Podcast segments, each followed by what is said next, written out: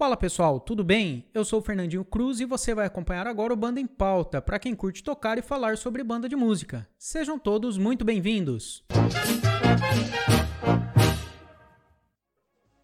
Hoje estamos recebendo o professor mestre Luiz Fernando Barbosa Júnior. Ele é flautista, pesquisador e professor assistente na área de instrumentação musical na Universidade Federal de Roraima. Seja bem-vindo, Luiz Fernando. Como estão as coisas neste momento em Santa Catarina? E aí, Fernandinho, tudo bem?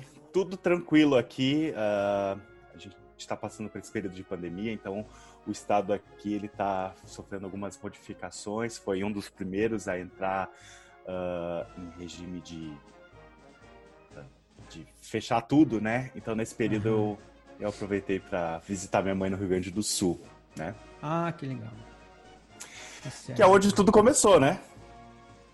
Porque onde assim... tudo começou. Eu tava vendo, assim, sem, sem te cortar, eu tô vendo aqui no teu histórico musical que você tem passagens por diferentes regiões, né? Você é de Porto Alegre, é, hoje faz doutorado em Santa Catarina, mas já tô também em Sergipe, é professor em Roraima. Quer dizer, você tem, tem viajado o Brasil afora, mas tudo começa em Porto Alegre. Começa porque eu nasci em Porto Alegre, mas uh, eu fui para o sul do estado, em, na cidade de Rio Grande, na, no Rio Grande do Sul mesmo, uh, onde eu morei desde os cinco anos, né? Então eu permaneci lá por um bom tempo. Então eu passei a minha infância e minha adolescência. E aonde foi que eu comecei música lá. E é muito interessante porque Rio Grande era uma cidade de, com muitas bandas, bandas escolares, né? Praticamente uhum. todo colégio tinha uma banda.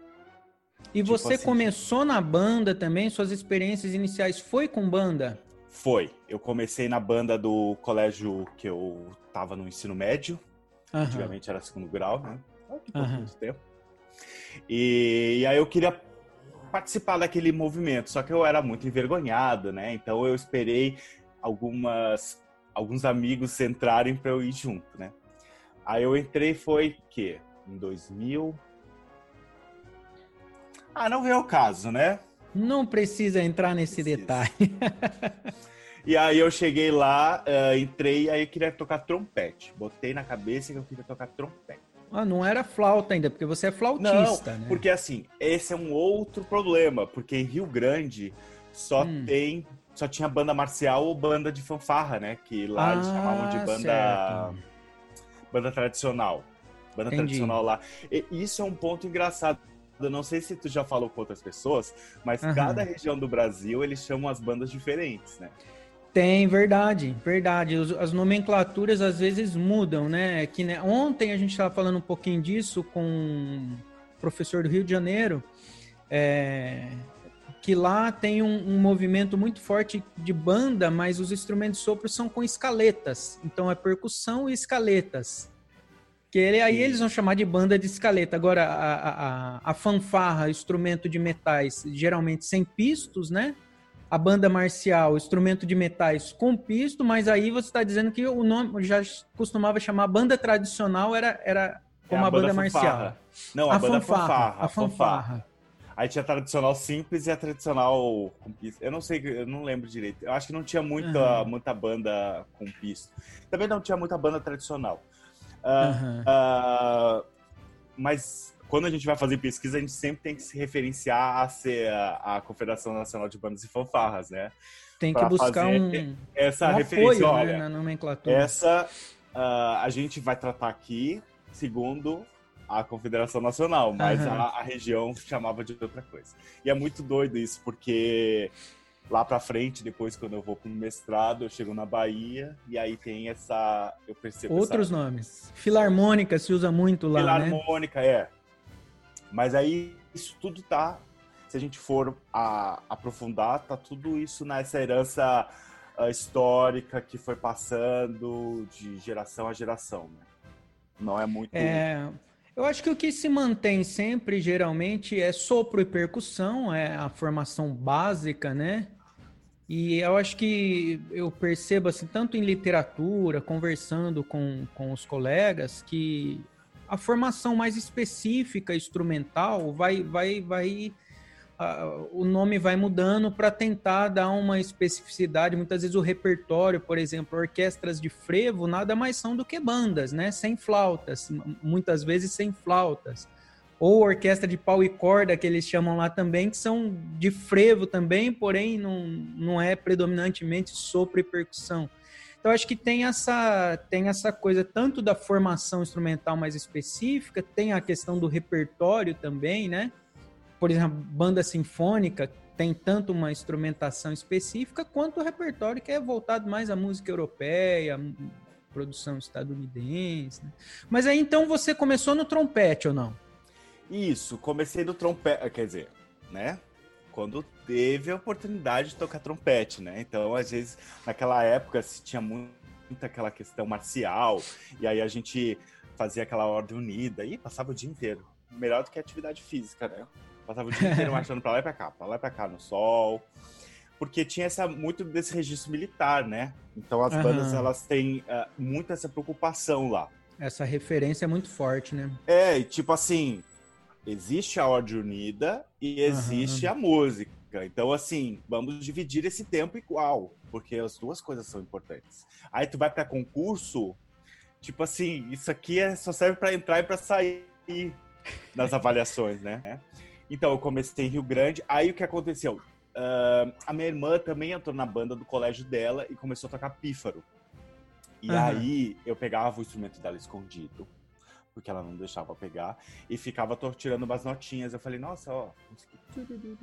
E eu inventando, porque eu não sabia qual era o nome daquela nota, né? Então, eu sempre fazia assim. Si, lá, sol, sol, sol. E aí eu ficava com Tipo, como é um instrumento de plástico, então assim, podia estar vendo TV e o negócio ali. Aí dava um intervalo. E aí eu comecei assim, ah, eu quero tocar flauta, eu quero tocar flauta, eu quero tocar flauta. Porém, eu nunca tinha visto esse instrumento na vida.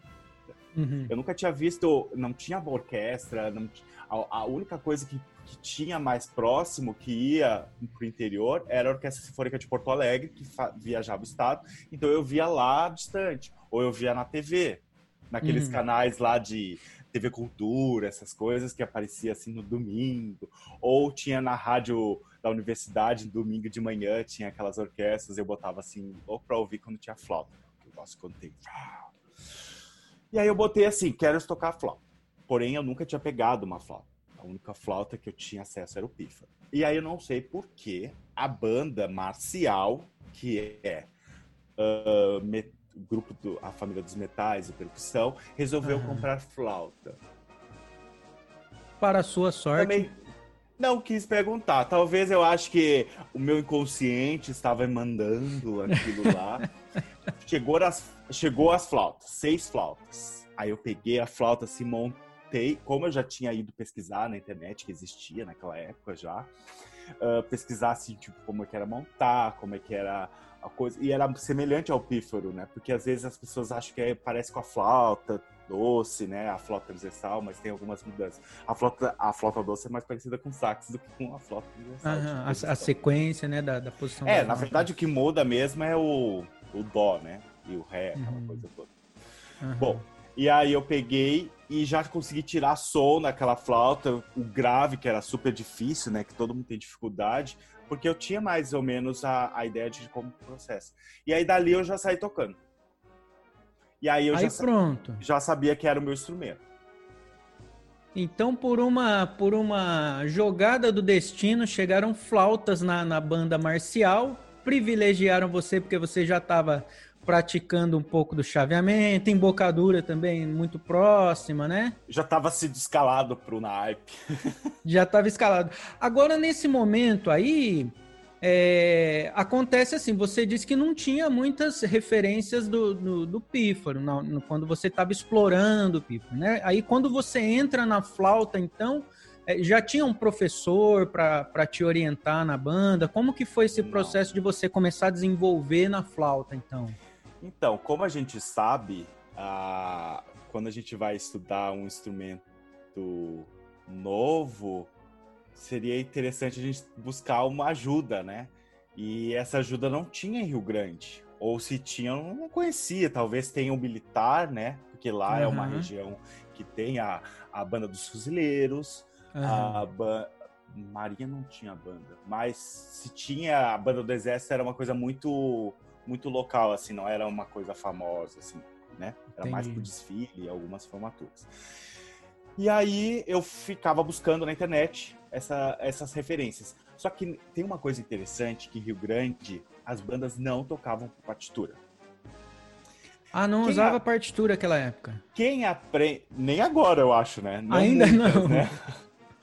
É porque, assim, a gente sabe que a, as bandas é quase um, um, núcleo próprio, que não tem muita influência externa. Então, assim, quem é dali, é dali, nasce ali, continua ali. E, e não se tem essa ajuda, que isso vai resultar lá no meu doutorado, pensar nesse, nesse nicho aqui. O que, que, que, acontece? Uh, então, essas pessoas que ensinam na banda são pessoas que tiveram na banda. Não necessariamente foram procurar algum, alguma formação musical. O que, que acontece?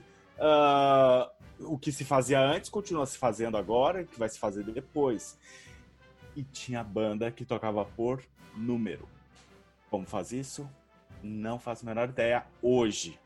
Será que era o número de cada posição do instrumento Isso. e vai que vai? Como uh, era mais trompete e trombone que tinha pisto, então uhum. se tinha por número. Na verdade, os trombones de vara eram por notas, eram mais, mais modernos. Eram mais então, avançados. o que, que acontecia? Era uma, é uma tradição musical muito, muito antiga de toca e repete né? Ele dava, uh, era muito limitado nesse, uh, em todo num, no, no naipe. Então, por exemplo, não tinha como se fazer um contracanto muito, muito elaborado, ou uhum. se fazia, tinha que se cantar e a pessoa memorizava e fazia. Então, muito muito registro. por imitação, então, né? Memorização. Somente imitação. imitação. e memorização. Memorização não, porque às vezes tinha uns caderninhos só com os números, 00. Ah, tá. Porque como eram músicas muito uh, normais pro ouvido do, da pessoa, ou tirava, então ficava, uhum. eu já sabia mais ou menos como é que era, como funcionava a frase musical, pelos númerozinhos. Mas aí tinha, era, uh, era mais melódico do que harmônico, não se tinha muita harmonia nesses grupos. Só ia se ter depois com, com as notas. E aí eu fui para uma banda tradicional, aquelas bandas de baile, muito antiga, assim, que é de 1890, se chama Banda Rossini, que é uma banda de Rio Grande, que foi fundada por italianos em 1800 e não sei quanto. Aí, aí, você lá, começa pessoal... a se interessar mais, então, aprofundar um pouco mais. Ali que eu começo a aprender partitura. Então, eu fazia aula com eles lá, a gente fazia solfejo, assim, a gente tinha aula toda semana, então tinha uns, umas atividades. Às vezes ele escrevia o solfejo pra gente ir treinando. E foi lá que comecei a aprender partitura.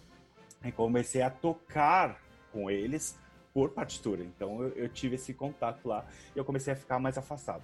Depois de um tempo, algumas bandas que tinham partitura que eu fui tocando, então eu continuei.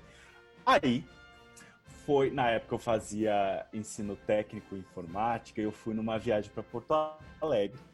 E nessa viagem com o colégio, com, com ensino técnico, eu conheci, eu encontrei um, um trompetista da OSPA, porque ele tinha passado um contato com a minha amiga que ia passar um material e eu fui lá buscar esse material. Certo. E é muito engraçado que esse trompetista hoje é o maestro da orquestra, é o Evandro Maté, que é o diretor artístico. Uhum. Aí ele falou assim: Ah, tu não quer ir no ensaio da orquestra no sábado de manhã? Eu falei: Claro que eu quero. Aí eu lembro que eu fui nesse ensaio e ele falou que ia me, me apresentar os flautistas. Né? Então, assim, meu Deus, vou conhecer um flautista de verdade que toca flauta. Existe, né? Existe! Eu vou conhecer porque agora estou na capital. E aí eu tava lá. É que é, é muito doido, né? A gente falar capital e depois a gente vai para um outro estado que é muito maior e, tipo, essa distância é nada pra ele. Aí eu fui lá e ele veio falar comigo. Uh, aí ele falou, tu que é o flautista? Eu falei, é, dizem que sim, né? Mas... e aí ele tinha me falado de um professor na cidade de Pelotas, que é uma cidade ao lado de Rio Grande, uh, que tinha faculdade lá. Só que assim, para mim ir para Pelotas era uma coisa assim, não, isso aí eu tenho que ter muito planejamento ainda. Não era uma coisa que eu fazia toda hora sair de uma Não cidade é simples, né? engraçado que quem era esse flautista que foi meu professor na graduação alguns anos depois. Então, eu, eu, ia já, eu ia já tocar nesse assunto, porque daí, quando você começa a, a querer. Como que surge, então? Surge esse desejo de transformar música em profissão? Você vai fazer graduação e você fez. É bacharelado em flauta, é bacharel em flauta que você fez. Então, na verdade, tudo isso foi acontecendo, né? Então, quando eu voltei, que eu fui para Pelotas encontrar esse professor, conversar com ele, eu, quando eu vi, eu estava fazendo aula no conservatório uma vez por semana, né? Uhum. Então, eu fazia essa viagem para lá, uma viagem curta, uma hora, uma hora e meia de ônibus, e aí eu ia para lá e estudava na extensão do curso. E aí eu decidi que eu ia fazer a graduação. E foi, foi acontecendo. Agora é, de uma simples viagem a Pelotas, que não era nada simples naquele momento para você, dali para o Brasil. Você chegou a, você chegou a tocar, experienciar com a, a Orquestra Sinfônica do Sergipe. Então, como é que foi Sim. essas viagens? Aí você você deixa a banda de música e, e, passa a atuar muito mais na orquestra. Você continua tocando em banda. Como que foi essas suas saídas, experiências Brasil afora? Começou mais ou menos nessa fase aí que a gente parou de Pelotas. Uh, eu ainda tava, tinha envolvimento com a banda e em Rio Grande tem a Associação Gaúcha de Bandas que, que faz os concursos e faz algumas capacitações. Certo. Nesse momento, em 2000 e alguma coisinha, eles fizeram um workshop em Porto Alegre. Uhum. E aí a gente organizou, conseguiu fazer, falar com a prefeitura, conseguimos transporte e eu, com algum grupo daquela banda que tinha esse perfil de querer estudar música e tal, a gente foi para esse workshop. Eu sabia que eu ia ficar numa turma e clarinete, saxofone, não sei o quê, que não eram Isso, pessoas que eu tinha convívio. Eu falei, vou chegar, já vou fazer altos contatos, já vou fazer altas amizades e tal.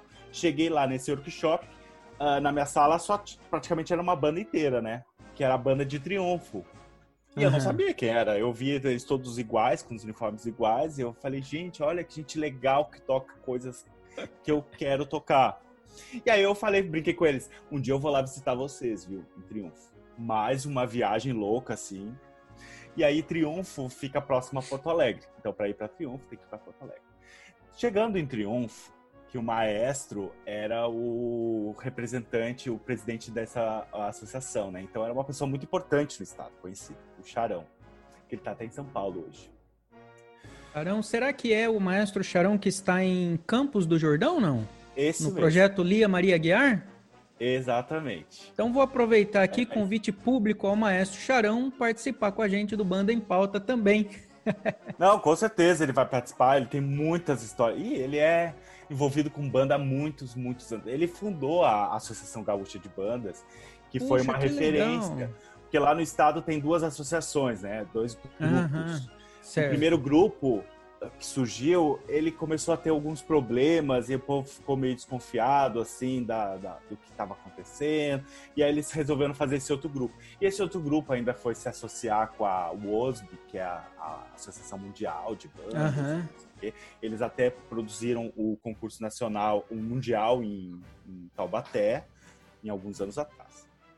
Olha pois que bem. legal, sem, sem te interromper muito, mas eu interrompo Não, mas toda é hora.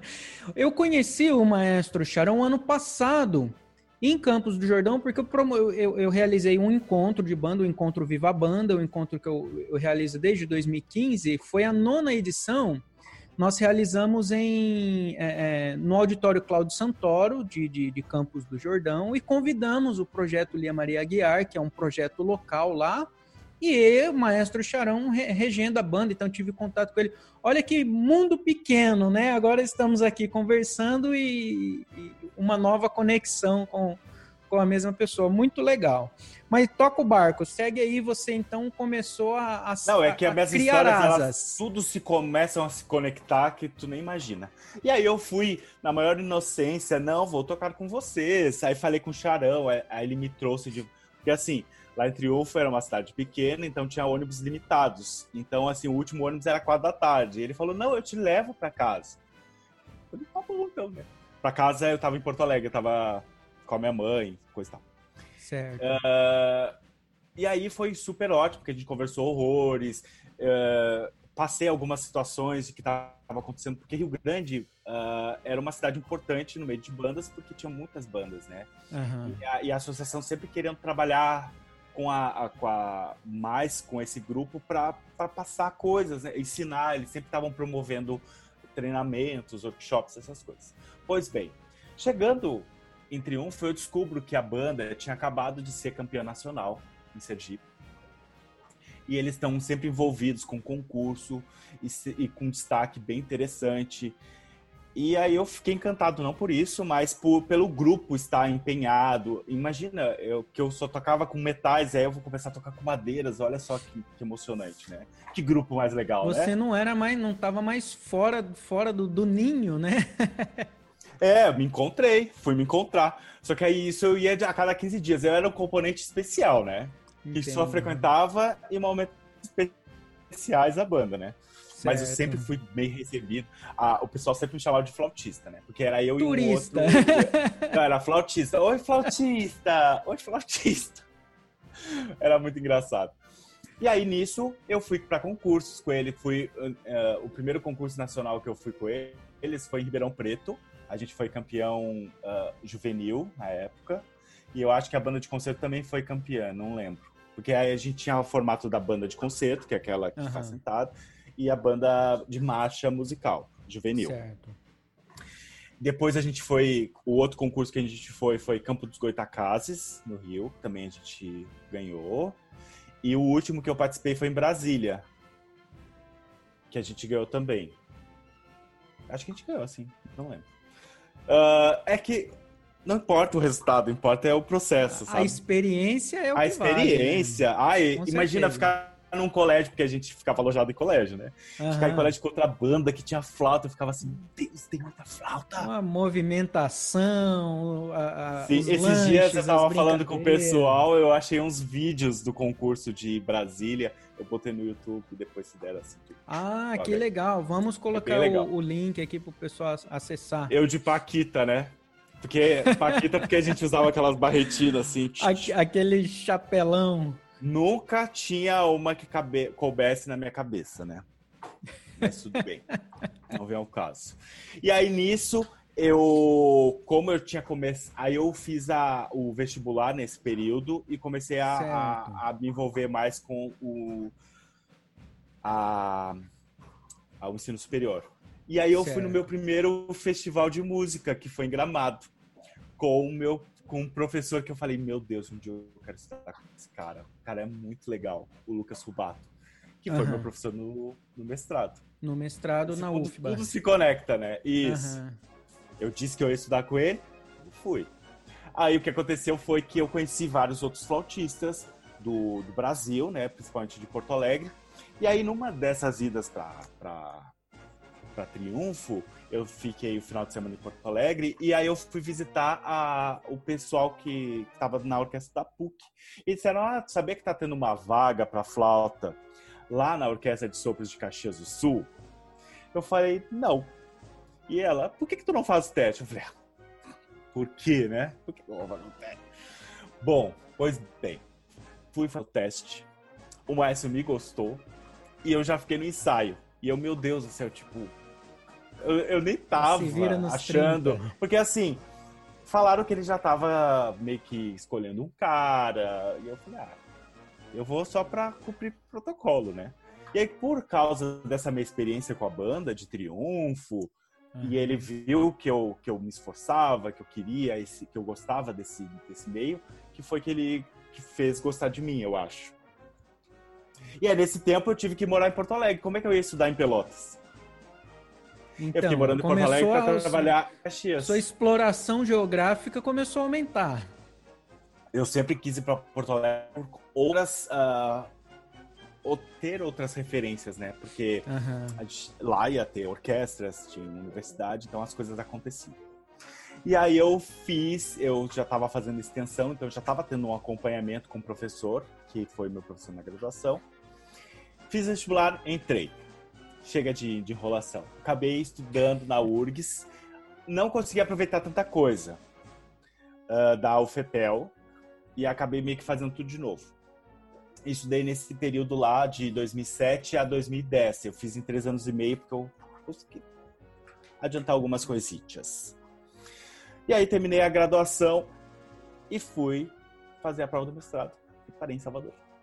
Essa era a pergunta que eu ia te fazer, então, o ponto, né? Porque é, é longe, longe, né?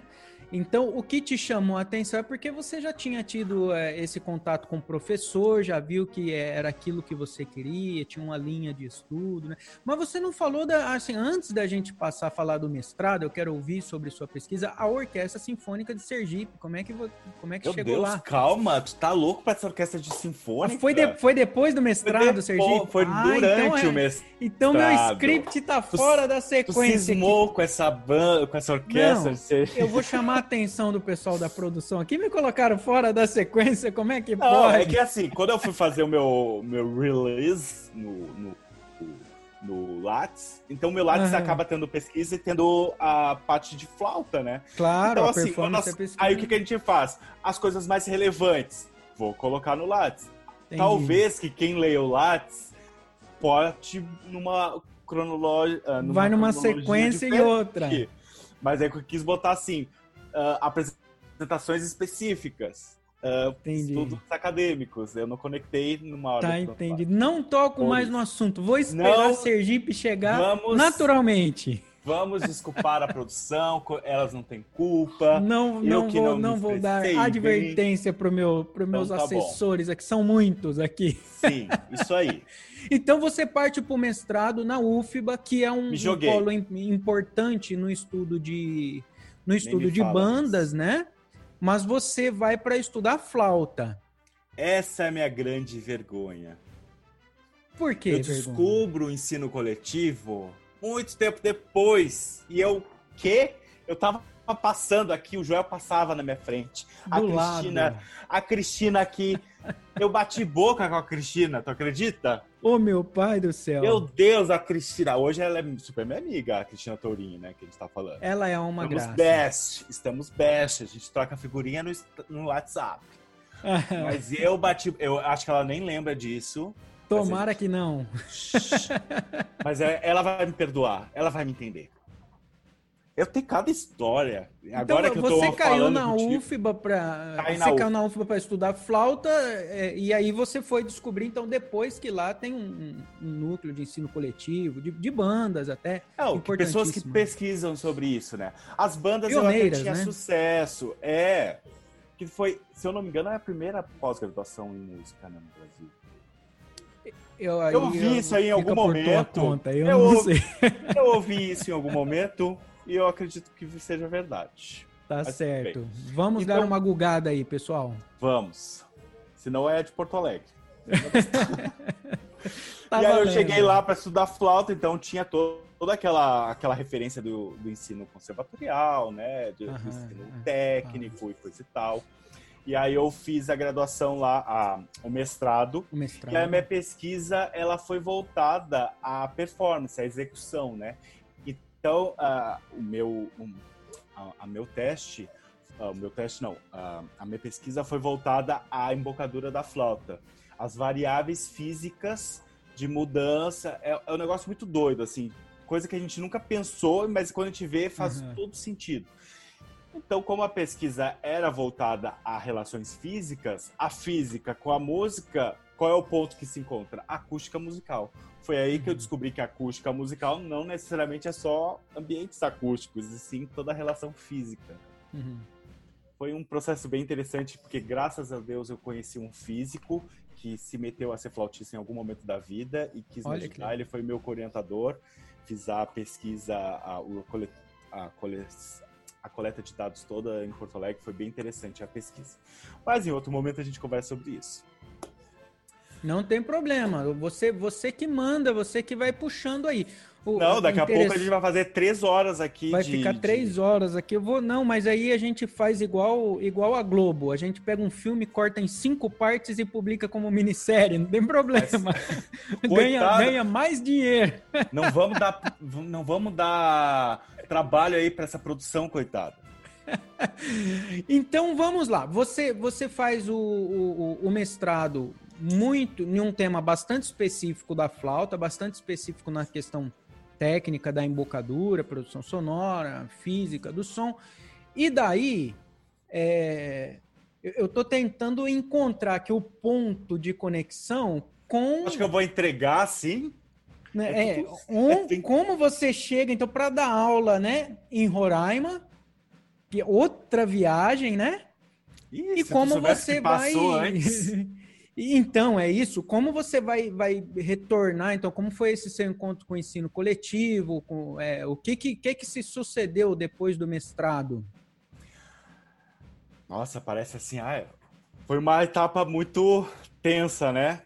O mestrado. Depois que a Imagina. gente termina a, uma pós-graduação com um título importante e, e relevante, a gente pensa assim, o que eu vou fazer com isso?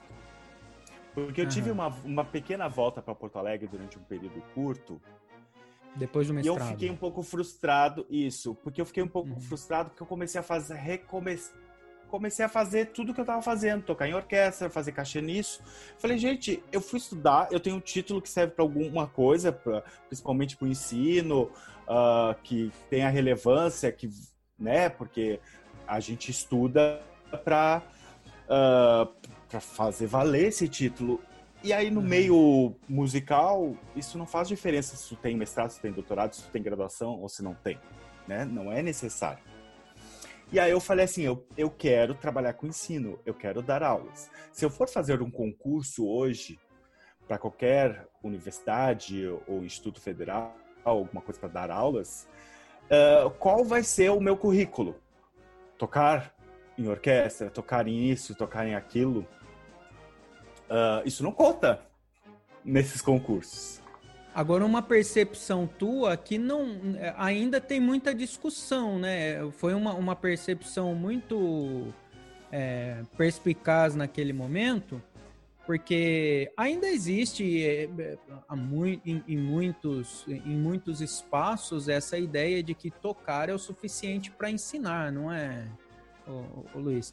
É, especial essa tua percepção de ter que buscar essa experiência, essa formação, essa, é, essa melhora no currículo, vamos dizer assim, né? Exatamente, porque a única coisa que eu tinha certeza é que nesses concursos o que eu poderia ter que contasse pontos na questão titular dos títulos era o ensino. Meu Deus do céu, a cachorra tá doida aqui pulando querendo Tá derrubando tudo. A minha eu, eu... já mandei embora. Aqui. Uh, ah, a minha não vai embora, ela gruda aqui em mim e fica. Eu vou, tô fingindo que eu não tô nem dando atenção pra ela. Então, o que que aconteceu? Pô, eu te enrolei e pulei a parte de Sergipe. Não, mas eu sabia. Eu te enrolei e pulei a parte de Sergipe. Foi mas eu vou, Bahia, eu vou fazer para Rio Grande, para E Porto esqueci Alegre, de chegar em Sergipe, Sergipe, que é do lado. O que que aconteceu? A gente no mestrado, eu tinha uma colega, a Érica, uh, que é de São Paulo e está em Sergipe, na, ela é flautista lá. Uhum. E ela estava no programa. Então, o programa, ele pedia que a gente fizesse um recital de música de câmara e um recital com orquestra ou um outro recital de música de câmara.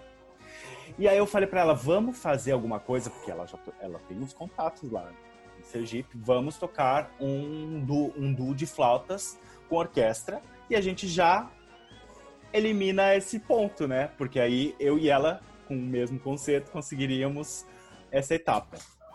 E aí eu, eu, tinha um concerto que eu achava lindo de Doppler para duas flautas. Eu falei, ah, eu quero tocar isso, eu quero tocar isso, eu quero tocar isso. E aí eu estudei, estudei, estudei e fui tocar com a orquestra. Minha primeira performance com orquestra de solo, assim, na frente. Só que eu consegui me preparar tanto que eu não foi tão, tão tenso quanto eu imaginava, como qualquer foi outro. Foi tranquilo? Não, tranquilo foi, né? Mas assim, eu estava seguro daquilo que eu estava fazendo. Eu sabia que eu não ia passar vergonha, digamos assim, né? Uhum. Mas foi muito interessante. Tem, tem entrevista na, na, na TV, que foi um concerto bem bonito, assim. Foi o concerto e a segunda etapa foi com músicas uh, uh, nordestinas, música popular. Agora não lembro exatamente o compositor. Mas foi bem legal, assim, o concerto. Que época era isso, mais ou menos? 2012. Ou 2011. 2012. Foi Isso durante o mestrado, então. Foi durante o mestrado, como um dos requisitos que tinha que fazer. Foi bem interessante, porque assim, um dos ensaios gerais foi com, com um, um ensaio didático. Então, assim, tinha uma plateia lá e a gente fez um ensaio para eles. Então, ah, assim, foi um ensaio improvisado, porque não tinha aquela pretensão de tocar a música inteira, mas já era no ao vivo ali, né? Uhum. Com, com o pessoal. Então não tinha muito para onde fugir, né? Era, e era cheio de nota, meu Deus do céu, eu fiquei. Mas é legal. Um Tem no tenso. YouTube também. Deu, tá deu errado vamos, lá as nossas gravações. Vamos colocar todos os links. Vamos pôr todos os links aqui para o pessoal acompanhar. Então você tá. passa, quer dizer, você investiu bastante tempo da, do seu estudo e da sua formação na performance, no mestrado, inclusive, de modo mais específico, aprofundou mais ainda as questões técnicas da flauta em si. E daí, de olho, então, numa, no, no mercado de trabalho, na carreira acadêmica, é que você passa a olhar para o ensino e, e vai buscar isso no doutorado. Então, vai, vai buscar essa reaproximação no doutorado, é isso? Foi mais ou menos isso. Porque o que, que aconteceu? Uh, o ensino nunca esteve longe de mim, né? Porque às vezes a uhum. gente dá aula em algum lugar. E não, isso é. Agora eu lembrei de uma situação. Eu vou falar rapidinho. tu bem. vai me matar, porque isso aqui vai dar 30 horas mas eu tenho que falar isso que eu, uh, é uma coisa muito importante também. Quando eu fui parar em Porto Alegre, para produção aqui. Quando eu fui para Porto Alegre lá para fazer a faculdade, quando eu entrei na orquestra em Caxias para dar aquela recapitulação, uhum. eu tinha um amigo que disse assim: ó, oh, tu não quer dar aula numa ONG? Porque a gente, é, é, não sei porquê, apareceu flauta aqui e, e eles já fazem flauta doce, já tem uma turma de flauta doce.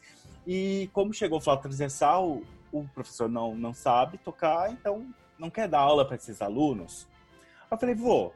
Só que era muito longe, tipo assim, era, uma, é, era um bairro muito afastado.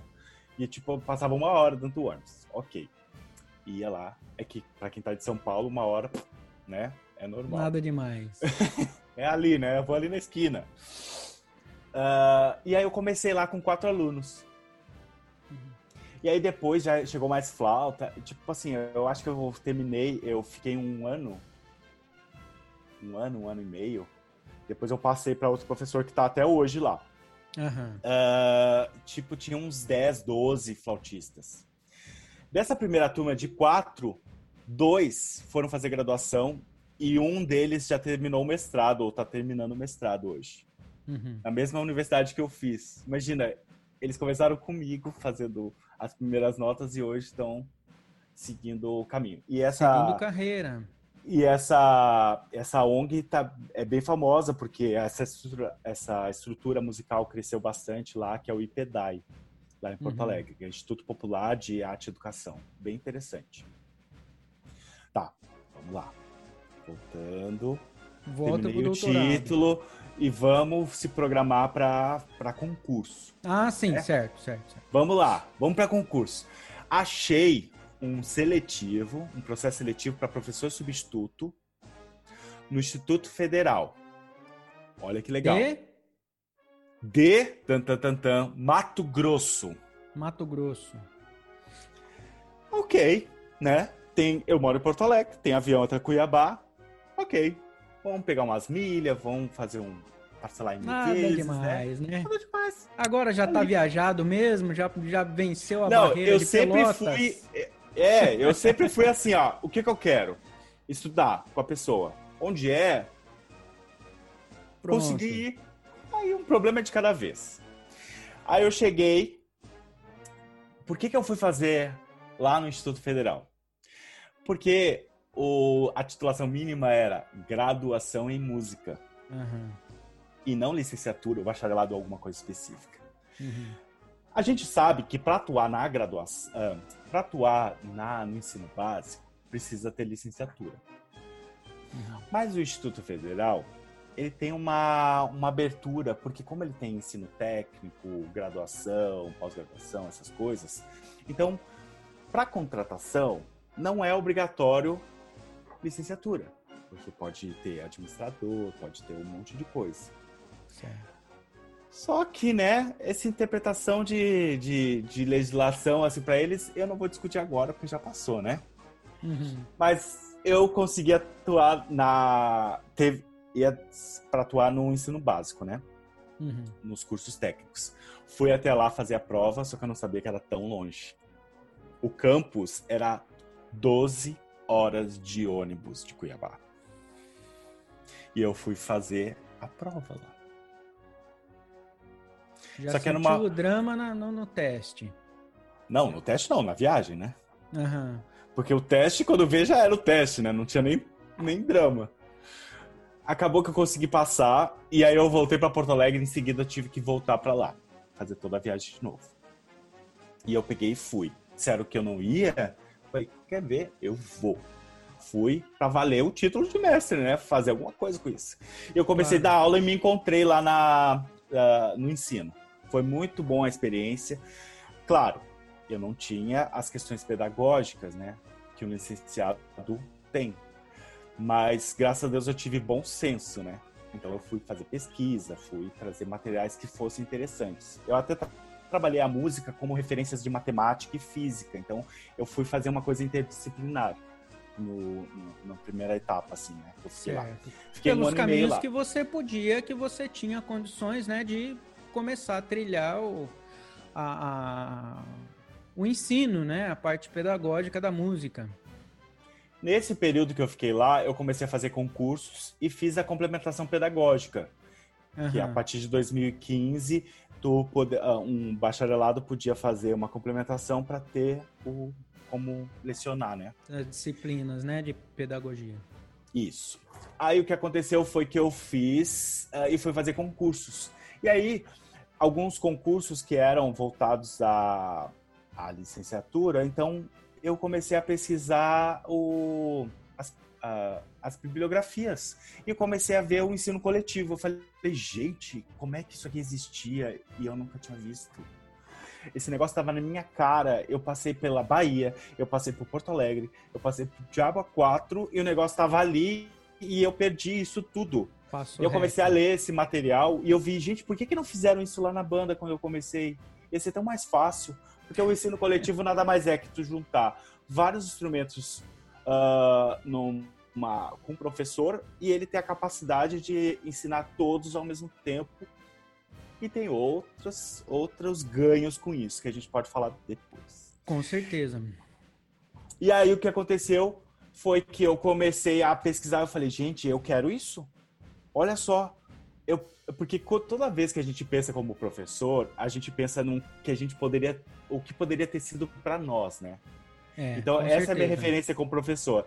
O que eu queria ter aprendido, o que, que eu precisava. Principalmente naquilo que a gente sofreu para aprender, né? Que às vezes com, com alguma coisa pouquinho mais de sensibilidade, né? Com um, um, olhar. E daí você passa então a investir no, no, no, no ensino ah, coletivo, a prestar isso. os concursos e vai chegar a, a, daí até como até você chegar em Roraima, qual que foi o, os passos? Quanto tempo? Foi durante esse um ano e meio, eu fiz diversos concursos fiz alguns concursos que eu podia no Instituto Federal, que dava essa margem. Certo. Uh, e aí foi quando. E eu fiz na Universidade Federal de, de Mato Grosso do Sul. Então foi lá que eu tive que escrever na prova sobre ensino coletivo. Então eu falei, gente, eu tive que aprender aquilo assim em meia hora para poder estruturar. Claro que eu tenho a minha vivência, eu peguei a teoria e comecei a costurar com aquilo ali, né? Uhum. Uh, passei em segundo, né? Mas aí não deu certo. Ok. E fui parar em Roraima. Fiz o concurso por lá e fui parar em Roraima. Fiquei muito feliz porque foi uma chance de trabalhar numa licenciatura onde vai se formar professores que vão poder levar essa música. Porque antes, quando uhum. eu estava no ensino básico, uh, era um caminho interessante também, mas eu acho que eu conseguiria atingir muito mais estando na graduação, em que eu ia poder auxiliar esses professores que iam atuar. Então eu poderia chegar muito mais rápido para essa rede, essa, essa comunidade, né? Certo. Cheguei em Roraima em 2016, início de 2016. Como é um curso novo lá, os professores não têm muito assim, ah, minha disciplina é essa, minha disciplina é aquela, minha disciplina é aquela outra. Tem assim, vamos, vamos se ajudar, o que, que dá para tu fazer e tal. Quando, como o curso é novo, eles tinham um material lá guardado que foi comprado junto com a criação do curso, quando receberam uma verba. Porém, quem fez essas compras não foi a equipe que entrou, foi uma equipe que desenvolveu o trabalho lá. Certo. Então, assim, a equipe que entrou não estava preparada para receber aqueles instrumentos. Então, aqueles instrumentos ficaram ali esperando o momento ideal. Esses eram, cheguei... eram instrumentos de banda? Era instrumento de orquestra, né? Ah, tá, certo. Então tinha tudo, tinha trompete, tinha trombone, tinha tuba, tinha trompa, tinha tudo. Uhum. Não era lá essas coisas, né? Mas tinha. tinha. E aí tava parado. Eu falei, gente, vamos mexer nisso, né? E eu falei, vai ser uma ótima oportunidade de botar em prática esse, esse o ensino essa prática mesmo que eu tava claro, vendo lá só na que... teoria, né? Só que assim, eu fui atrás das pessoas que estavam pesquisando sobre isso, né? Fui, fui jogar nos Google da vida e fui atrás, olha, não sei o quê. Eu cheguei no nome do, do professor da UFSCar, o José Almeida, uhum. que ele tinha uma disciplina, ou tem, é que hoje ele está coordenador do curso, alguma coisa assim, ou ele esteve nesse período. Uh, e aí eu entrei em contato com ele e falei, gente, como é que tu fez isso? Como é que é? Como é que é na prática? Porque assim, eu vou começar uma, um projeto assim, só que eu, eu tenho que saber como é que foi feito, né? Porque eu nunca fiz. Então eu ia. Era uma pesquisação, onde eu estaria pesquisador no meio do, do processo. Uh, que é perigoso também, não é muito bom tu estar tá envolvido na pesquisa. É, o legal da pesquisa é tu estar de fora observando aquilo lá.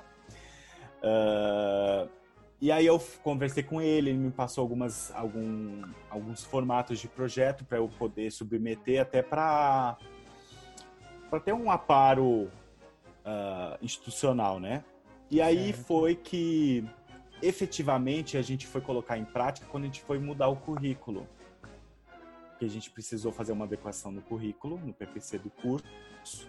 E eu falei, não, é certo. é agora que vai entrar essa disciplina, porque o, o, o, o professor lá, o Almeida, sempre falava, por que, que não bota na graduação em vez da extensão? Eu falei, eu tinha acabado de entrar no curso, eu falei, como é que bota isso na graduação? Como é que faz como isso? Como é que faz né? isso? Como é que faz? É, que é só assim, bota! Tadã. E aí, quando, com o tempo que a gente vai aprendendo essas questões burocráticas, quando uhum. foi o PC do curso, eu falei, é agora, vou botar essa disciplina. E eu criei duas disciplinas baseadas nesse projeto que ele já tinha feito lá na graduação, que, que era a as, as pessoas pegam um instrumento que não conhecem e começam a, a vivenciar aquele processo. Então eu pensei a disciplina, eu botei duas. O formato, o, as emendas eram muito parecidas, porque eu não sabia como é que ia ser na prática. Então eu tive que botar uma coisa muito redonda que servisse. Então, basicamente, a 1, a, a 2 seria a sequência da 1 mais profissionalmente, como se estivesse botando em prática aquilo. E uhum. a primeira eu pensei no seguinte: como a gente está dentro da instituição, é interessante a gente saber de pesquisa da área. Claro, claro. Então a disciplina, a primeira parte da disciplina, assim, nas primeiras semanas, a gente eu trazia alguns artigos, algumas referências das pessoas falando, até para às vezes a gente entender o que, que era aquilo, o que, que é um ensino coletivo, porque eu vivi dentro da banda, mas como é que é em um formato de, de, de cordas? Como é que é esse ensino? Uh, o que, que se inicia? Precisa teoria primeiro? porque a gente, esse ensino tradicional, acontece, né? Ué, tu passa anos fazendo teoria. Na banda, assim, principalmente, né? O Bona e a teoria e tudo, e depois você vai pegar esse Bona tá em todo canto. Todo, todo canto. Vai até hoje é unanimidade aqui. Cidade, todo mundo sabe o que é o tal do Bona. Aqui no, no, Banda em Pauta, todo mundo que passou é, é, unanimidade. A banda. Eu não passei no Bona. Eu não ah, passei. Ah, não é possível. Não. Quebrou a corrente. Uhul! Quebrou a corrente. Na verdade, eu descobri o Bona como um, um, um, material complementar lá naquela banda de Rio Grande que eu aprendi com os tiozinho. Ele fazia o solfejo na mão. Ele criava, fazia um ditado ali qualquer na mão E aí é, a, a, a, gente usava um outro método que era Sofeu de los Sofeus, que é francês. E era uhum. engraçado que a, a, a, de um, a pausa de, de um. De, de um mínima. tempo era, era a, a, a, a pausa de coxa invertida. Porque na Aí França eles usam tudo. assim. Ah, não, a gente fazia na mão ali, escrevia assim, só pra. Mas era o Sofeu da Los Sofeus que eu usava. Volume tá 1, um, volume 2. Quebrou a corrente aqui, não sei Pesquisem aí, pessoal, Sofeu da Los Sofeus. É, um, é, é, bem legal o método, porque Sofeu parece mais, vamos, vamos parece mais musical, né? Uhum. Porque o, o Bona, ele é muito... Uh, o Bona a gente usou quando eu fazia escola da OSPA. Isso eu não contei, mas foi rápido. E aí era praticamente assim, quem fazia rápido, né? Porque o Bona só serve para tu uh, treinar dicção. Pessoal, tirem isso da cabeça. O Bona não serve para música. Ele dicção não é de bom. falar o nome das notas. É, e rápido, porque ali é, ali é só competição, gente. Aquilo ali não serve para nada. Agora volta nas, nas disciplinas de, de Roraima. Eu tô, eu tô curioso para saber. É, você conseguiu colocar na graduação? Eu quero dar eu três horas isso aqui. Eu tô percebendo. Você conseguiu colocar então na graduação as disciplinas, conseguiu como fazer eletiva. esse link como eletiva, mas conseguiu fazer esse link então com a bibliografia de ensino coletivo e pôs para frente, não? Isso. Porque assim, o que, que eu percebi estando na graduação? Gente, a gente tem um, um, um corpo musical importante no Brasil. Toda, toda cidade tem banda, ou teve banda, ou vai ter banda. Toda. Toda. Em todo lugar. Toda. A banda está em todo, todo lugar. lugar. Todo lugar tem banda. Ponto. Não tem os instrumentos, mas eles se viram e conseguem para ter banda. Sim. Cadê a banda dentro da universidade? Cadê? Eu, na URGS, não tinha banda, não se falava em banda. A licenciatura acaba tendo assim contato com o instrumento melódico, que é o quê? Flauta doce. Uh, um grupo vocal, que é o coral, e instrumento harmônico. Ponto. Uh, não sei se em São Paulo tem, porque eu não fui muito atrás. Agora, quando a gente vai pesquisando alguns PPCs, tu começa a ver, os PPCs são um projeto pedagógico de curso uh, começa a ver alguma coisa falando de banda lá, como eletiva e tal, um instrumento coletivo, cordas, muito superficialmente quanto tem, né? Eu falei, a banda tem que estar presente dentro da instituição. Porque se um professor de música sai daqui e chega numa escola com banda, vão querer botar nele, né? Vai dizer assim, vai lá fazer a banda. É onde ele vai atuar, né? Ou como um projeto a mais da, da, da escola, uhum. Ou outra coisa. E aí? Como muitos que já funcionam, né? Como é que o, esse. Aonde ele vai ter a formação? Vai passar que nem a gente Exatamente. lá que teve que aprender na marra? Exatamente. Então eu pensei nisso. A banda tem que entrar dentro da, da graduação, de alguma forma. Eletiva. Não, não precisa obrigar ninguém. Mesmo que seja eletiva. Tem aquela opção. Claro. É muito importante ter essa opção, ter, uh, ter eletivas que vão ser úteis para o aluno. E aí o que, que a gente fez? Fizemos essa disciplina onde nesse primeiro momento a gente discute alguns textos. Foi bem legal as conversas, porque assim, quem fazia aquela disciplina como eletiva tinha, de certa forma, algum tipo de interesse naquele, uh, naquele assunto. Alguns já eram músicos, eram militares, porque tem muitos militares lá também em Roraima, no nosso curso, pessoal de igreja, que já tocavam algum instrumento. Só que eu já deixava ciente que eles não iam tocar aquele instrumento. Então, durante essas primeiras a, conversas. É a, a, dinâmica da disciplina era trocar para a pessoa trocar. passar Mas uma experiência sempre, é. nova é. de aprendizado. Exatamente, porque eu quero assim, ó, todo mundo tem que ter as mesmas ferramentas aqui. Vocês estão aprendendo o método. Para que, que eu quero? Você já sabe música, já está já tá estragando a brincadeira, né? Já toca o instrumento fluentemente. Essa né? fase, é, não, essa fase assim, de saber o que é uma pauta musical, isso aqui você já sabe. Não vai ser um mistério. Vocês têm que estar ciente que quando vocês forem atuar num grupo que não sabe nada, essa, essas informações vão ter que ser mais calmamente passadas para o aluno. A gente claro. talvez passe adiante nessa fase, mas isso aqui vai ser importante, não esqueçam disso. Muito boa linha de, de, de, pensamento. É, vocês vão vivenciar só a prática mesmo do instrumento. A parte teórica que está ali, prestem atenção, como é que. Até eu chamava atenção, por que, que ele está chamando, está ensinando a fazer isso agora e não depois ou não antes? É. Eu acho que é interessante desse contraste que você colocou, Luiz Fernando.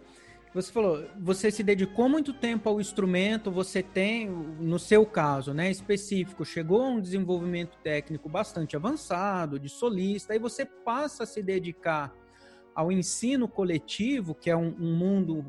Primeiro, o ensino é outro mundo e o ensino coletivo também é um outro mundo e trazer isso para a realidade de quem está na universidade, já toca, já é fluente no instrumento, já tem um desenvolvimento técnico, nada como ele experienciar mais uma vez um processo de aprendizado para entender a importância, né? Por que isso primeiro, por que aquilo primeiro, por que essa sequência, Sim. né? Muito boa essa, essa linha de raciocínio. Tem até um. A gente esteve gravando essa semana. Não sei se você conhece o professor Erson Amorim, ele fez o doutorado em Campinas e ele dá aula na Universidade Federal do Pará, uh, aí em Belém. E ele. Aí não, né? Aí em Belém é mais perto de Roraima, mas não é perto onde você está hoje, você está na é, região sul. Né? Aquele perto, né? Que a gente tem que ir até Brasília para ir para Belém, né? Ah, sim, ah, por causa da escala, verdade. Não é tão, tão acessível. É mais fácil e... pegar um barco em Manaus e ir para Belém, né? E descer.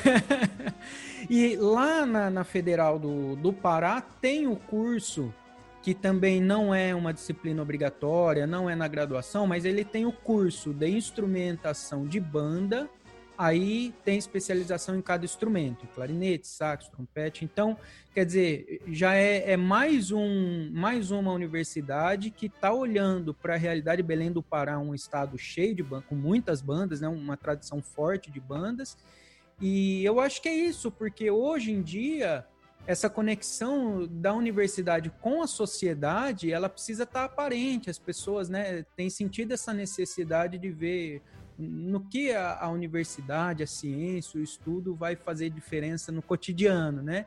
E essa disciplina, essa, essa sequência que você está propondo, eu vejo também essa aproximação de com o cotidiano das pessoas que já são músicos, que já são de banda, que vão trabalhar no ensino e vão ter agora essa experiência mais realística, né, mais próxima do que Sim. Ah, se eu não me engano, eu estava lendo o material uh, e eu tinha visto que lá no Pará eles tinham feito uma capacitação. Eu não sei se era lá naquela região lá por perto, eles tinham feito primeiramente uma capacitação uh, para pessoas não necessariamente formadas para trabalhar nesse tipo de banda. Porque uhum. eram poucos cursos que existem que pensam sobre isso, né?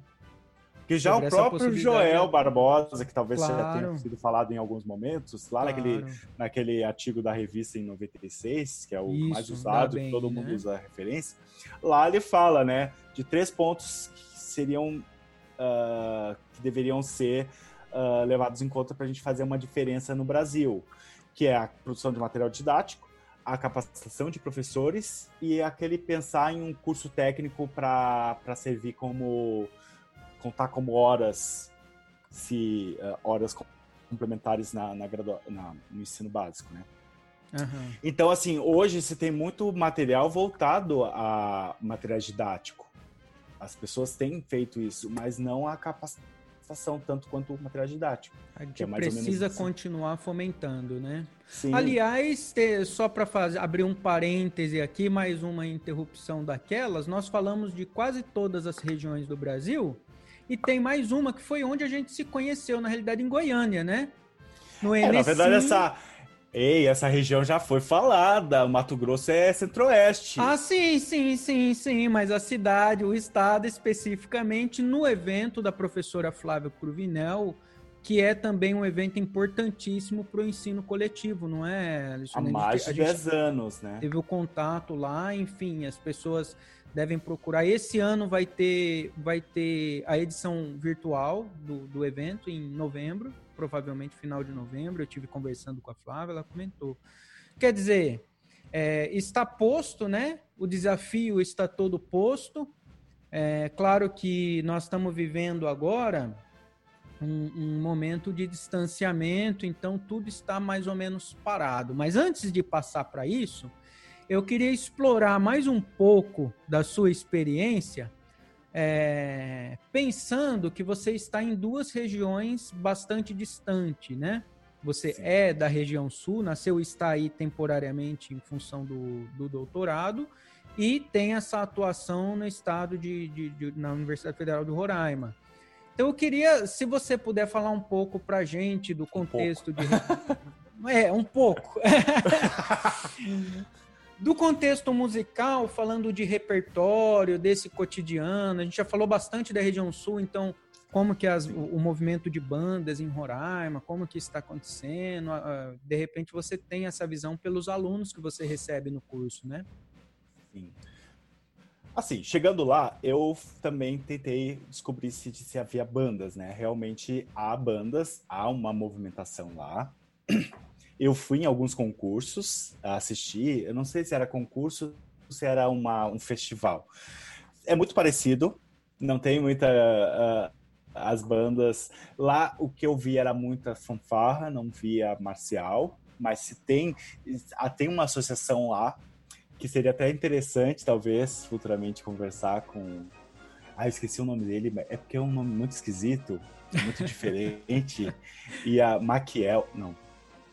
Não vou falar. Você vou me passa, por favor. A gente vou passar o contato. E ele é presidente da associação e ele tem uh, buscado alguns recursos com, com e a ideia é que reforçar esses movimentos para criar algumas coisas. Lá também tem muita, muita banda do, da, das Forças Armadas, né? Que é a uhum. aeronáutica, tem a banda da aeronáutica, do Exército, Marinha não tem, né? E tem da Polícia Militar. Então a gente tem alunos desses grupos lá. Também tem também as igrejas, então as igrejas também são. Com, com é um, certeza. É um grande uh, formador de músicos, né? Grande núcleo, né? E tem alguns da, de bandas mesmo, né? Bandas civis. Uh, de lá. É, exato. Agora, de, de repertório, fala um pouco de repertório. É, é, eu, eu estou mais assim no, no, na região sudeste e tudo mais, né? É claro que dentro das bandas tem muita coisa em comum, os dobrados, as marchas, as valsas, eu digo do repertório tradicional, né? Mas a banda ela tem um envolvimento muito forte com a música popular de momento, não é, Fernando? Sim. Então, que é que, que é que se toca nas baladas das bandas, nas bandas de Roraima? O que é que está se tocando lá nesse momento? Então, o que eu percebi, assim, eu não consegui ter, me envolver muito com, com um grupo lá. Uh, aparece assim, eu fiquei quase quatro anos lá e eu não tive tempo, né? Meio estranho. Mas eu teve tanta coisa que eu não consegui me envolver nos períodos que que aconteciam. Mas quando eu vi, é, tem muito isso de, de das músicas da, que estão tocando, eles transformam na versão marcial, na versão musical de banda, para tocar. Uhum. Eu vi muito isso. Eu não vi tanto o repertório de banda, assim, essa preocupação de querer tocar marchas e coisa do tipo. Eles queriam fazer a show mesmo.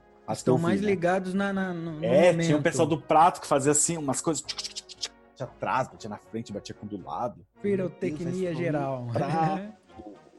Porque a gente fica pensando nos instrumentos, né? Tu pode fazer o que quiser, mas. Ai, meu Deus do céu. É porque pra mim era tão difícil ter um instrumento e a pessoa sai batendo de qualquer jeito. Olha o Dá perigo dá uma agonia. Mas aí foi nesse processo. E aí, por exemplo, na disciplina, depois dessa parte teórica que a gente conversava com, com uhum. eles, a gente fazia essa troca, até mesmo para eu saber como é que ia funcionar a instrumentação, para não parecer assim, ah, todo mundo resolve tocar flauta. Falei, não, gente, não tem tanta flauta assim. E foi muito interessante o último, o último, a última versão que foi uma banda bem maior, né? Então tinha flauta, tinha clarinete, tinha trompa, tinha trompete, tinha e o legal é que muitos deles continuam pegando o instrumento para treinar. Que legal. E você chegou a receber. É, é, você já tinha um instrumental da universidade que tinha sido comprado e recebeu alunos que traziam seus instrumentos também? Tinha uma modificação na, na instrumentação assim do grupo ou não? A ideia é que não, né? Porque assim, por que eu quero alguém que toque aquele instrumento?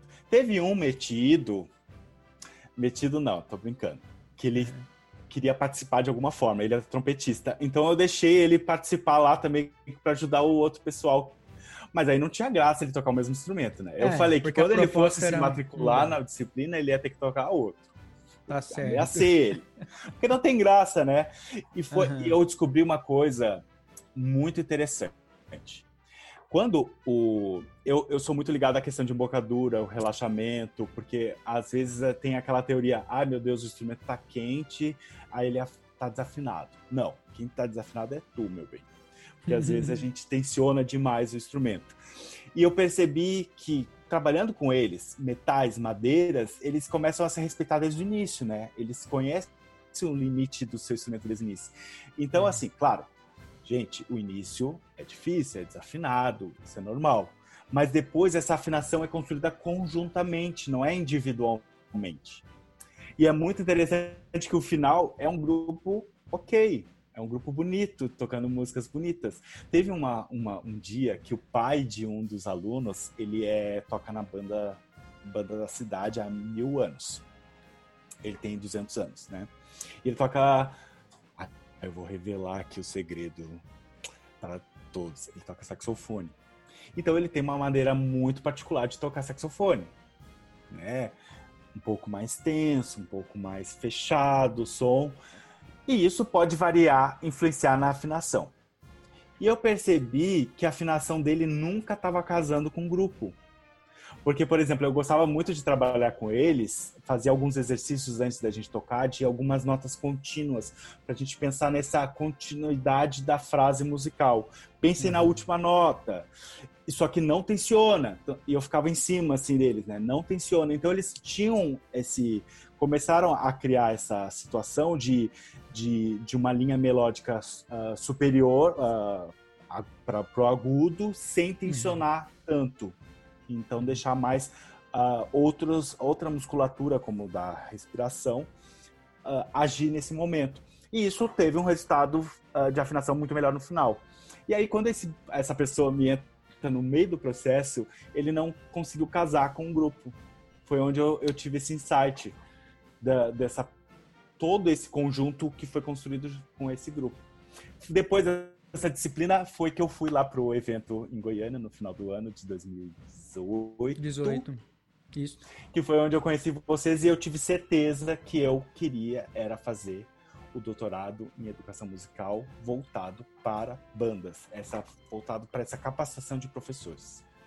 Que legal, que ótimo. É uma, uma história instigante.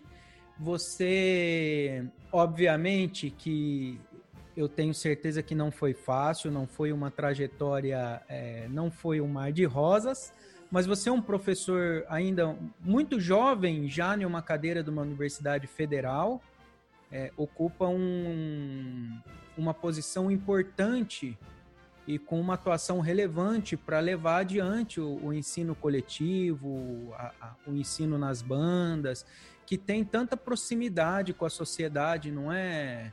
Ô, Luiz uhum. Fernando, a gente está caminhando para o final, mas ainda tem um, um, um, tópico que eu já prevejo mais ou menos, né? Mas a gente não pode deixar de falar sobre esse, esse momento de 2020 que a gente vive de isolamento, de afastamento, em que nós estamos aprendendo a, a nos virarmos né, virtualmente, fazer os nossos projetos aí pela internet, como esta humilde iniciativa. E eu queria saber então como é que você está lidando. Você está no meio do doutorado, então eu também estou no meio do doutorado. A gente não, é, dependendo do semestre, você não tem tanto aquele compromisso de estar indo sempre na universidade, cumprindo uhum. os créditos, né? Como é que você está passando então? Como é que você vê uh, o retorno depois desse momento? É, o retorno a gente não sabe como quando vai ser, né? Uh, eu ainda estou fazendo disciplinas, a gente conseguiu fazer elas à distância nesse momento. Uh, os professores aqui são maravilhosos, eles são muito relevantes na, na os meus professores de educação musical relevantes na, na pesquisa da área de educação uhum. musical, então eu tô, tô tendo muita ajuda, muitas reflexões. Uh, e, e algumas coisas estão mudando, né? Principalmente na pesquisa em educação musical, como que vai ser essas coletas de dados, né? De alguns alunos que precisam terminar. Então, a gente uh, tem visto algumas metodologias aparecendo, como referências de possibilidades de, de execução. Então, provavelmente, as pesquisas que saírem desse momento, elas vão ter algum ponto muito particular sobre esse possível acompanhamento à distância, sabe? E eu acho bem interessante porque a gente já tem algumas coisas referentes à, à música, né? À distância. Uhum. Uh, tem até um trabalho do Leandro Serafim, que é de Porto Alegre, que ele está fazendo, tá, também está terminando o doutorado. O TCC dele foi quando ele trabalhava no ensino à distância. Ele desenvolveu uma metodologia para trabalhar com os alunos à distância, né? Porque é, basicamente era isso que se fazia na época de uh, da licenciatura em música à distância do, do programa da URGS, né? E é bem interessante, assim, a, a, a, gente pensar. A gente tem métodos americanos em que a gente usa softwares, que o aluno toca a sua parte e manda para o professor, né? Mas ainda não tem esse, esse contato coletivo, e sim acaba sendo mais individualizado. Uhum. Mas a gente tem o uso de tecnologias para fazer isso, e isso é impressionante. Esse aplicativo, esse software, ele marca até as notas erradas quando tu toca. Olha que legal. E tu ouve é. os outros, né? Tipo, tu ouve a, a música completa tipo um playback, e tu né? toca a tua. Uhum. E tu toca a tua parte, é muito interessante. Eu mesmo, às vezes, pego ele e boto umas músicas diferentes assim pra tocar. Claro. É, nós estamos passando, estamos nos reinventando, não tem outro jeito, não tem outra forma. E o que a gente espera é poder o que de bom vier nesses momentos, não é? A gente dá continuidade, né? O uso dessas tecnologias depois em sala de aula pode enriquecer uhum. muito a nossa prática, a, a experiência do aluno, para ele estudar em casa, mesmo que depois vai. É, que é, é o mais importante, junto. né? Esse é. ensino contínuo. Porque a gente pensa só na, naquele momento. Só que Exatamente. a gente tem que também levar alguma coisa, e não como obrigação, mas como um prazer para o aluno um fazer musical, né? Não ficar em casa lá só repetindo é, um trecho, repetindo escala e de repente musicalmente ele se sente bastante entediado, né? Na nossa época para fazer um dueto a gente eu gravava uma parte e tocava na fita para poder é, tocar né? outra. Agora tem é isso, mais minha gente. Estamos chegando ao final desse bate-papo muito legal com o professor Luiz Fernando Barbosa. É, eu quero agradecer demais aqui a tua presença. Quero abrir o microfone mais uma vez. Se de repente ficou alguma. Passou desapercebido algum tema, passou alguma coisa é, batendo na trave. E você também, se quiser deixar os, os links de contato, link dos vídeos que, que você citou aqui, fazer o seu jabá, está aberto o microfone. Eu queria primeiro agradecer a oportunidade de falar um pouco da minha história e de como esse processo de pesquisa uh, tem acontecido no Brasil, que é muito importante. A gente tem que incentivar outras as pessoas a escreverem o que está tá acontecendo na sua região, uh, porque uh, e um desses caminhos é o NC, que tem feito isso há mais de 10 anos se preocupar em, em, trazer esse material e trocar, fazer essa rede de professores que estão atuando. Eu acho que essa, essa, essa pandemia vem também uh, a somar algumas coisas interessantes, porque fazendo um, um evento completamente online, tu consegue ter muito mais a participação das pessoas. Uh, porque, por exemplo, quando eu descobri o NSYNC, eu estava fazendo algumas pesquisas em 2016. Quando eu vi, já estava acontecendo o NSYNC. Falei, como assim? Isso aqui já existe? Por que, que eu não estou lá? Não pude estar, mas eu disse, em 2018 eu vou. E eu fui. Uh, então, assim, vai ser uma forma de conseguir chegar a muito mais pessoas, tanto os profissionais que trabalham, como os próprios alunos, Fabio. Olha só, aquela. Porque o NC não é só pesquisa, tem a questão artística também, traz outros grupos, se fala disso com vídeos, é mais interativo. Então, assim, vai ser uma porta, uma oportunidade de fazer, olha, eu gostei disso aí, eu me identifico com essa proposta. Vou entrar em contato com essa pessoa para ver uma possibilidade de eu fazer algo semelhante, né? Claro. Isso que vai ser legal. Eu acho que esse próximo NC, agora no final do ano de 2020, vai ser vai ter resultados mais intensos do que a gente estava tendo porque acabava essa troca ser muito pequena e é importante essa troca pessoal mas essa uhum. troca virtual, que foi como eu comecei a estudar música, né? Que se não fosse a internet, eu nunca ia saber os contatos desses outros professores, né? E tem uma, um outro detalhe também. Quando a gente, uh, nessa questão online, a gente tem se comunicado muito mais, a gente tem se muito preocupado mais, né? com outras coisas que a gente passava talvez despercebido. Uh, e essa minha história é isso, né? um pouco disso, porque eu fui atrás da, da, das, das, eh, das coisas que iam acontecendo para sempre estar algo melhor e construir algo mais interessante na minha formação, né? E hoje eu estou aqui em Florianópolis buscando algumas alternativas de pensar uh, pedagogicamente, uma linha teórica de fundamentação, para a gente pensar num, num formato mais nosso, da região do Brasil, porque a gente tem muita referência internacional. Não que isso seja ruim e não que isso tenha uh, dificuldade, mas a gente tem outras formas de poder usar esse tipo, esses recursos. Não é só replicar o que está fazendo. Contextualizar então, a nossa realidade é importante, né? Exatamente, cultura, né? principalmente né? que às vezes a gente tem uma banda que tem uma outra formação, a gente não tem a formação tradicional. Então tem esse se vira nos 30 regional, né? É Mas é, é, muito interessante a gente pensar nisso. O projeto Guri, que tu já deve ter falado mil vezes, porque tu faz parte, né? Sim, uh, tá que é uma referência. Então, assim, hoje não se pode mais falar em ensino coletivo sem trazer o trabalho que é feito no, no estado de São Paulo com o projeto Guri, né? Que a gente tem muito que conversar também sobre isso. Temos que marcar uma hora só para falar disso. Sim. É isso. Fernando, mais obrigado. uma vez, muito obrigado. Foi um prazer enorme poder receber você aqui. Com certeza vai contribuir para a construção desse acervo, desse, desses relatos né, regionalizados e você que teve experiência em tantos lugares. Muito obrigado. Lembrando que todos vocês podem acompanhar o Banda em Pauta pelo YouTube, em vídeo, e também nas principais plataformas de streaming áudio é, em formato podcast. Então, só em áudio também, com o mesmíssimo título que você encontra no YouTube, você vai encontrar nas outras plataformas. Nas redes sociais, você pode procurar o meu perfil, minha página, Facebook, Instagram, LinkedIn, LinkedIn. Fernandinho Cruz, Instagram é fernandinho.cruz. Muito obrigado para quem ficou até aqui. Até a próxima e viva a banda de música!